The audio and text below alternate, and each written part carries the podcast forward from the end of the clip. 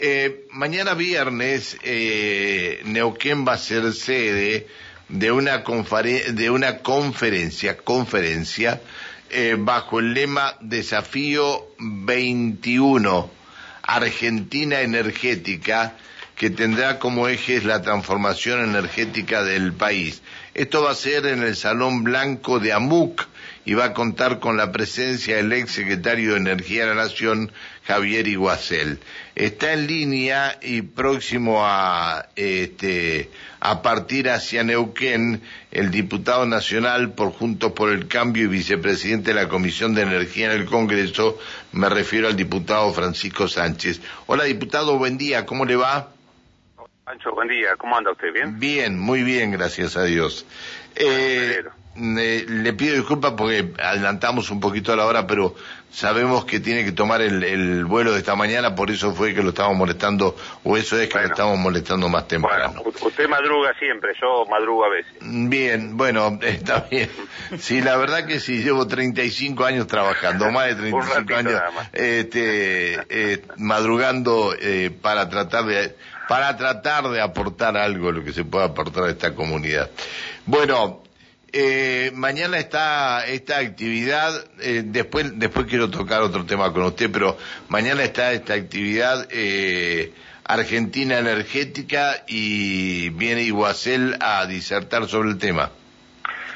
Sí, nosotros los argentinos claramente tenemos que recuperar la capacidad de programar, de diagramar, de organizar muchos temas, entre ellos está el tema energético. Claramente el tema energético es un tema que que es, el que mueve el mundo y que en Argentina, teniendo todas las potencialidades que tenemos, bueno, muchas de las cosas están atadas con alambre, básicamente porque no hay un plan, no hay una organización.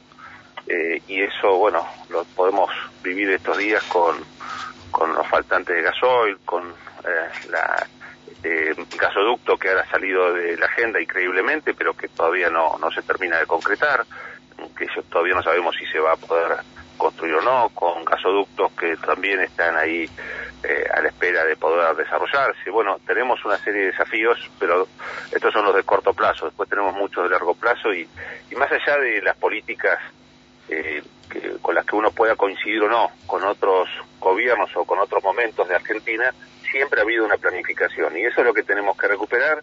Y bueno, por un poco sobre ese tema viene, viene Javier Iguacel a, a conversar con los neuquinos le agradezco mucho porque es una invitación que yo le hago. Él se, toma el tiempo de acompañarnos aquí en Neuquén, eh, en la ciudad de Neuquén eh, mañana y en la ciudad de Villa Costura el sábado. Eh, y ahí se retoma. Ah, ah, lo hacen en dos localidades en, estos, en, en este fin de semana.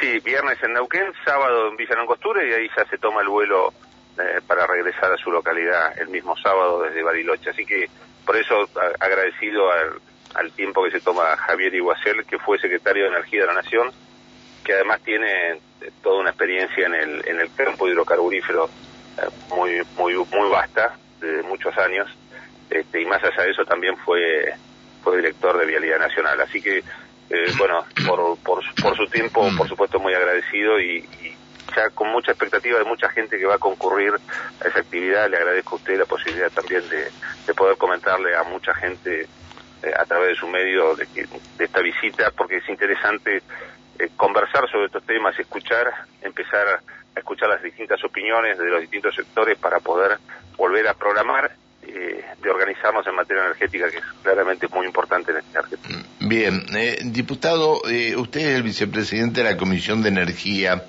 y hoy, bueno, eh, ayer a última hora apareció una información que tiene que ver con vaca muerta. Eh, dijo, dice el cronista, el gasoducto de vaca muerta, eh, se, ah, ¿por qué hay riesgo de que se inflen los costos? Las empresas deben presentar sus ofertas hasta el 10 de julio, pero este, pidieron prórrogas que el gobierno no concedió por la urgencia de construir eh, obras en menos de 10 meses de que empiezan los trabajos. ¿Piensa que mm, puede haber alguna inflación encubierta en esto de los eh, del material que, que se utilice para el gasoducto? Mire, el, el, material ya fue licitado, lo que no está claro todavía es cómo se va cómo se va a llevar adelante mano de obra. Eso el 8, el 8 de julio vence, eh, el 8 de julio tienen que estar las, las ofertas y las empresas pidieron prórroga. Por eso es que dicen que se teme que pueda, pueda este, haber alguna, eh, algún aumento en, eh, en esto, ¿no? Yo creo que lo que están viendo todos los sectores de la economía, que la incertidumbre que despierta el gobierno nacional, que es una incertidumbre que genera el seno del gobierno nacional a través de sus infinitas internas, internas de poder, internas no de cuestiones filosóficas, sino de quién tiene una caja o la otra. Bueno, esas internas se traducen en, incertidumbre absoluta y yo creo que no hay duda de que este gasoducto se ve tenido también de esa incertidumbre y que eh, es posible que ese proceso, el proceso licitatorio de la segunda fase, que tiene que ver específicamente con la construcción, con la mano de obra, bueno, ese proceso es posible que, fracase. Si no fracasara el proceso propiamente dicho de la licitación, es posible que fracase la obra. Sí. Eh, uno lo puede hablar con distintos actores de, entre todos, eh, con los que tiene diálogo, porque la verdad que hay diálogo con muchos, pero la verdad que no hay, no hay una, no hay una línea clara de lo que se tiene que hacer, porque ya digo, hay muchos intereses cruzados, cada uno está jugando su juego, pero nadie está mirando a largo plazo.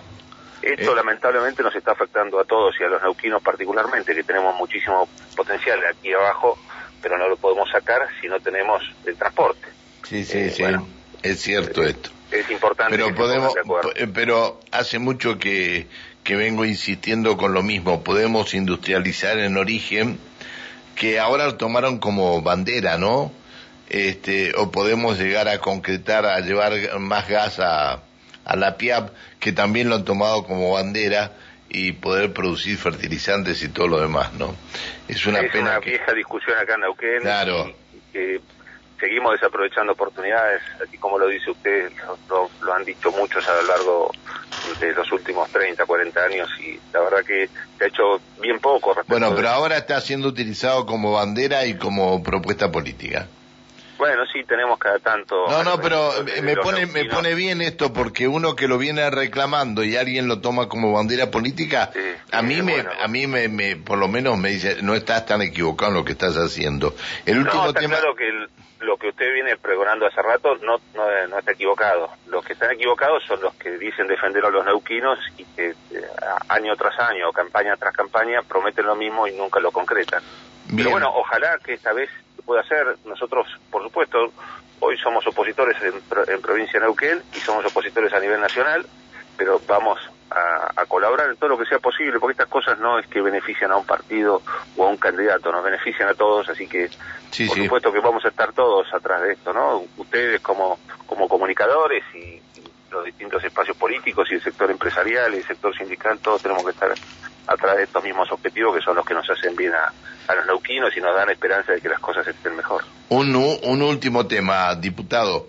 Eh, ayer eh, este, em, firmó un, un, comunicado Nicolás Gandini, que escribe en Eco Journal, este, sobre eh, la resolución 467 este, y planteó directamente la interna que habría entre el secretario de Energía y el presidente de la Nación. Dice que en la Casa Rosada molestó especialmente la inclusión del artículo 5 de la resolución 467. Este apartado elevó el piso de los ingresos netos que deben cobrar un usuario de gas y electricidad de la Patagonia considerada zona desfavorable por la ley 23.272 para perder los subsidios. En la práctica, la medida fijó ese monto en unos 424 mil pesos por mes, un 22% más que la media a nivel nacional. ¿Están enojados en Buenos Aires porque este, estamos en la zona patagónica? Cuando lo cuando tendría que cobrarse eh, un, mayor impuesto hacia los de otras provincias por el eh, por los recursos que le enviamos, ¿no? Mira vos, yo no, no, me había dado cuenta de esto de Gandhi. Hay una cosa que a mí me, sorprende y, obviamente que acá cada uno puede tener su visión, pero es imposible, es increíble que eh, yo tengo que alquilar un departamento en Buenos Aires por, por bueno, por mi actividad eh, en el Congreso de la Nación. Eh, y pago más barato el gas y la luz y la electricidad de lo que lo pago en Neuquén. Y el alquiler y el alquiler del, departamento también, si tuviera que alquilar en Neuquén, también es más barato en Buenos Aires. Bueno, sí, sí, está claro que sí. Pero, pero además viajar en transporte público. Yo me tomo el subte y es prácticamente regalado. Eh, no tomo el colectivo en Buenos Aires, pero en Buenos Aires ese colectivo está regalado si uno lo compara con Neuquén. ¿Y por qué está regalado? Porque está subsidiado de una manera extraordinaria en Ciudad de Buenos Aires y en, y en el conurbano. Y en Neuquén tenemos subsidios también al transporte, pero son muchísimo más bajos, como también los subsidios que tenemos a la electricidad y el gas, que son mucho más bajos. Bueno, estas son las lógicas de un país que está absolutamente torcido, torcido porque por una cuestión que se deriva de la Constitución de 94, sobre todo en adelante, eh, que, modificó las cuestiones que tienen que ver con el colegio electoral y demás. En definitiva, lo que hace es que eh, todo el esfuerzo de la política esté concentrado en una región del país, una región muy pequeña si la comparamos con la extensión total de Argentina. Y eso hace que cada vez más gente se concentre a vivir ahí, porque están cada vez más los recursos de la radio del Estado concentrados en esa zona. Entonces, bueno, eh, la, la realidad es que esto es muy difícil torcerlo si no hay decisión política realmente a nivel nacional. Esta semana también se estuvo tratando en el Congreso, en una comisión que yo integro, que es la Comisión de Transporte, se estuvo también tratando la cuestión de los subsidios al transporte y, la, única solución que parece que, hubiera es seguir dándole la maquinita para emparejar los subsidios en todo lado. Bien. Eh, y la, la realidad es que eso tampoco nos beneficia a los argentinos. Tenemos que tener alternativas superadoras y claramente esa no es una de ellas. Bien, eh, diputado, eh, mañana, 19 horas, en el Salón Blanco de AMUC, eh, con la presencia de, del ex secretario de Energía, Javier Iguacel, eh, Desafío 21, Argentina Energética. Así es. Todos invitados, muchas gracias, Francisco o Pancho. Que tengan lindo día ustedes y su audiencia. Le voy a hacer una pregunta. Eh, hace mucho que no lo veo a su padre. Sí, está muy bien. Ah, bien, bueno. como dice él, eh, está como el Partenón, en ruinas pero imponente. Bueno, mándele saludos de mi parte. Muchas gracias. Que siga, que siga, bien. Hasta luego. Buen día. El diputado nacional por Juntos por el Cambio y vicepresidente de la Comisión de Energía, Francisco Sánchez.